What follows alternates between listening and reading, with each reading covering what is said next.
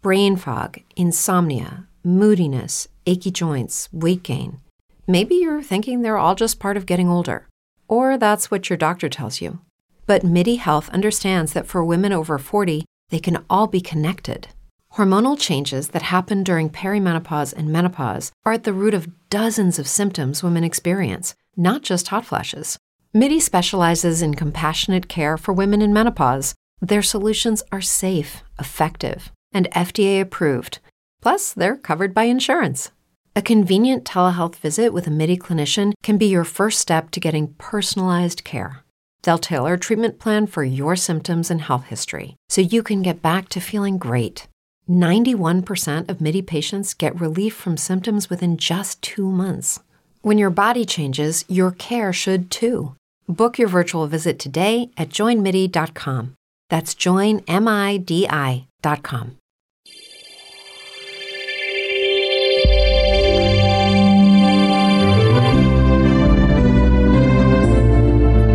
Bem-vindo ao programa Verdade Bíblica. Vivemos em um mundo de mudanças constantes, de questionamentos desenfreados, questões sobre a vida, o sofrimento humano, o caráter dos homens e até mesmo sobre a morte.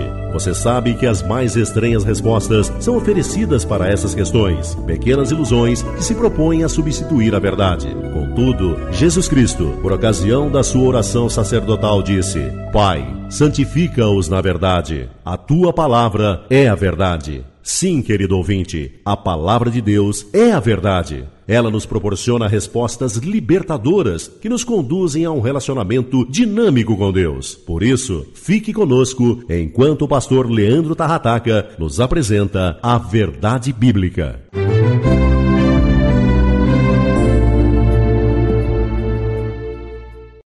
Quando nós pensamos em adoração, expressarmos gratidão a Deus por meio da nossa adoração ou simplesmente adoração pura e própria. Existe uma palavra que você sempre deve ter em mente. E isso eu digo porque ela é ensinada nas Escrituras. Não, não o termo, mas o conceito está presente na palavra de Deus. Eu estou me referindo a equilíbrio.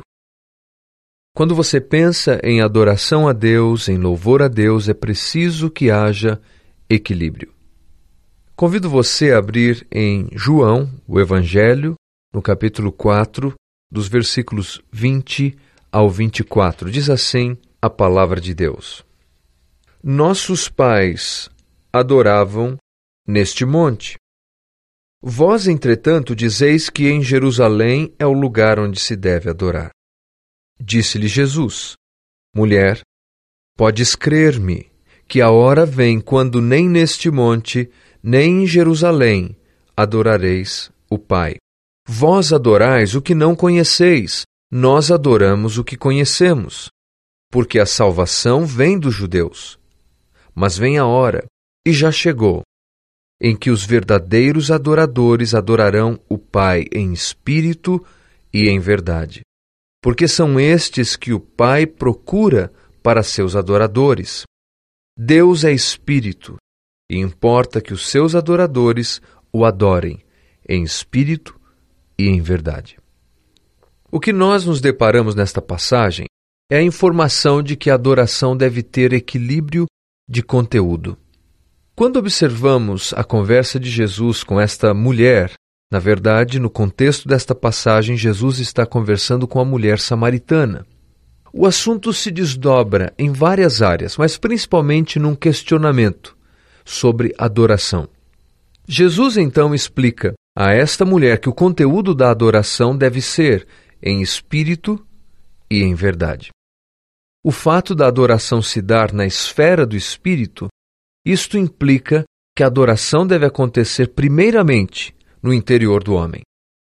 Obviamente, isso envolve cada aspecto interior do ser humano, envolve toda a sua estrutura espiritual, mas não se engane, a adoração envolve também envolvimento emocional. Porque quando você pensa no envolvimento de cada aspecto interior do ser humano em espírito, isso quer dizer que, inclusive, as suas emoções devem estar no altar de Deus para a adoração. Neste sentido, então, nós podemos afirmar que não tem que necessariamente haver música certa, ou o lugar certo, ou as roupas certas. Adoração verdadeira não é aquela que precisa ser criada pelo ambiente que nos cerca. Adoração verdadeira, ela não está presa a elementos de estímulos externos. A adoração deve nascer dentro de nós. Isto é, no espírito. Pense comigo. Você então pode adorar a Deus e ser adorador de Deus, seja no trânsito, na fila, no seu trabalho, aonde quer que você esteja. Eu sei que vocês, ouvintes do Verdade Bíblica, têm atividades das mais diversas. Alguns são profissionais liberais, outros são donas de casa, outros são pessoas que dirigem táxi, alguns são presidiários. Eu não sei aonde você está ou o que você está fazendo, mas eu quero lhe garantir algo. A adoração começa dentro de você. A adoração deve fazer parte do espírito. A adoração começa aí dentro do seu coração. Portanto, não importa onde você esteja, você pode ser um adorador. O outro lado do bastão do equilíbrio é que a adoração não apenas se dá no âmbito do espírito, mas se dá também no âmbito da verdade. Assim, a adoração então não é mero exercício das emoções, cujo objetivo seja produzir determinados sentimentos. Algumas pessoas interpretam a adoração assim: se as pessoas choraram, ou se as pessoas sorriram, ou se as pessoas tiveram esta ou aquela sensação. É óbvio que esta perspectiva não é um mal em si mesmo, desde que ela lembre-se de equilíbrio, porque, de fato, a adoração não é apenas produzir determinados sentimentos. Muito além disso, a adoração é a nossa resposta edificada sobre a verdade. A mulher samaritana, ela estava preocupada com o lugar certo da adoração, ela estava preocupada com a geografia da adoração. É bem interessante que os samaritanos rejeitavam a maior parte do Antigo Testamento. A exceção seria a própria versão que eles tinham do Pentateuco. E por essa razão, então, o conhecimento que eles tinham de Deus era um conhecimento bem mais limitado, porque eles não tinham a revelação plena do Antigo Testamento. Então, consequentemente, a adoração deles acabava sendo um tanto deficiente. Eles pensavam então que a adoração deveria acontecer sobre o Monte Gerizim, era uma adoração de grande entusiasmo, muita festa, de muita alegria, mas de pouca verdade. O contraste, por outro lado, era a adoração que acontecia em Jerusalém. O povo de Jerusalém tinha todo o Antigo Testamento, liam, estudavam, mas a sua adoração era extremamente fria, era uma ortodoxia morta. Eles tinham a verdade, mas não tinham espírito. De fato, nesta passagem, Jesus reprovou os dois estilos quando disse: Deus é espírito, e aqueles que o adoram devem adorá-lo em espírito e em verdade. Quando a palavra em espírito é utilizada nesta passagem, tem a ver com a natureza da adoração. Ou seja, nós devemos adorar a Deus em sintonia com a natureza de Deus, que é de ser espiritual. Mas isto alicerçado sobre a verdade, nós não podemos nos esquecer disso. Alguém já disse, e com muita propriedade, que a adoração deve ser cheia de entusiasmo. O coração adorador deve ser um coração vibrante, porém, deve estar alicerçado sobre a verdade. Vamos pensar por um momento noutra direção. O adorador alicerçado sobre a verdade deve ter então um coração vibrante também e uma vida cheia de entusiasmo. Do contrário, o que ele tem também é algo deficiente. Assim como aquele que louva, adora a Deus de forma vibrante, ele não pode fazer isso apenas no âmbito da espiritualidade sem verdade. Aquele que tem verdade não pode fazer isso distante da espiritualidade. A adoração deve ser cheia de entusiasmo e plena de verdade. Nós aprendemos com isso, então, que o conteúdo de nossa adoração a Deus deve ter equilíbrio. E este é um grande desafio, pois a nossa tendência é sempre ir numa direção ou outra. A vida cristã deve ser dinâmica, envolvente, cheia de emoções, apaixonada, mas não apenas isso. A vida cristã deve ser pautada pela verdade. De nada nos servirá um pacote de emoções sem o alicerce da verdade. Ou seja, você não pode ignorar a palavra de Deus e achar que pode viver apenas de canções. Isso é o que eu chamaria de ministério da cigarra. Deus não te chamou para isso. Por outro lado, nós não podemos viver apenas com a verdade e não ter paixão alguma. De nada nos servirá um pacote de emoções sem o alicerce da verdade. Contudo, se a verdade não nos leva a qualquer dinamismo, se nós dizemos que temos a verdade, que cremos na verdade, que somos detentores da verdade, mas isso não produz nenhum brilho nos olhos, isso não produz nenhum interesse, nenhuma energia, nenhuma vida, algo está errado. A nossa adoração deve ter equilíbrio. Salmo 95, versículos de 1 a 5, nós temos uma passagem bastante interessante que nos traz uma informação muito preciosa a respeito de celebrar a Deus.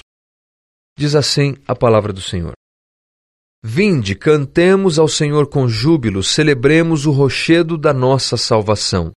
Saiamos ao seu encontro, com ações de graças, vitoriemo-lo com salmos, porque o Senhor é o Deus supremo e o grande Rei acima de todos os deuses.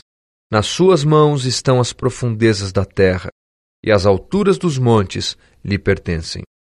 Dele é o mar, pois ele o fez, obra de suas mãos, os continentes. Vinde, adoremos e prostremo-nos, ajoelhemos diante do Senhor que nos criou. Neste salmo, nós temos este convite para a celebração reverente, porém cheio de entusiasmo, Note as palavras utilizadas aqui. Quando você observa os primeiros versículos, diz: Cantemos ao Senhor com júbilo, celebremos, saiamos ao encontro com ações de graças. Tudo isso expressa a importância da celebração festiva, porém reverente. No versículo 6 e no versículo 7, nós vemos que há o outro lado da moeda. A passagem nos fala sobre ajoelhar. Veja bem, vinde, adoremos, prostremo-nos, ajoelhemos diante do Senhor que nos criou. Nós temos então agora um equilíbrio entre celebração festiva e adoração reverente. Vamos nos ajoelhar, reverência, contemplação. Óbvio que em ambos os casos a palavra reverência está presente, porque a alegria cristã não deve dar lugar à libertinagem sob qualquer hipótese. Mas o que nós temos aqui são duas situações distintas, onde o povo canta festivamente e, por outro lado, se ajoelha em reverência e contemplação. Note então que nos versículos de 1 a 5 a adoração é assim: festiva, alegre, vibrante. Nos versículos 6 e 7, de joelhos, provavelmente silenciosa, contemplativa. Este salmo nos apresenta que nossas vidas devem ter adoração efetiva a Deus e que essa adoração deve ter equilíbrio entre emoções e verdade. Ou seja, que as nossas emoções não são desenfreadas. Nós não somos pessoas que transformamos o culto num verdadeiro sepulcro de tristeza, mas também não transformamos o culto num picadeiro. Há um equilíbrio entre a expressão festiva e um coração contrito. É preciso que na adoração haja também o equilíbrio dos participantes. E quanto a isso, eu quero falar com você em nossa próxima mensagem.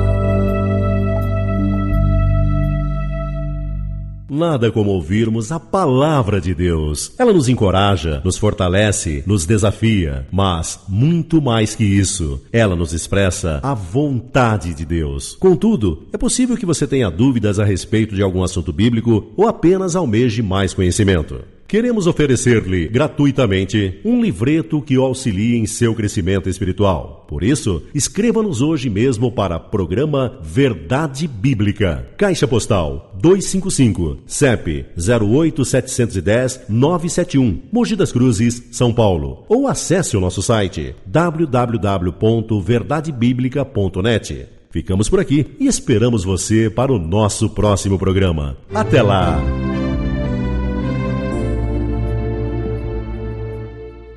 If you're a woman over 40 dealing with hot flashes, insomnia, brain fog, moodiness, or weight gain, you don't have to accept it as just another part of aging. The experts at MIDI Health know all these symptoms can be connected to the hormonal changes of menopause. And MIDI can help with safe, effective, FDA approved solutions covered by insurance. 91% of MIDI patients get relief from symptoms within just two months. Book your virtual visit today at joinmidi.com.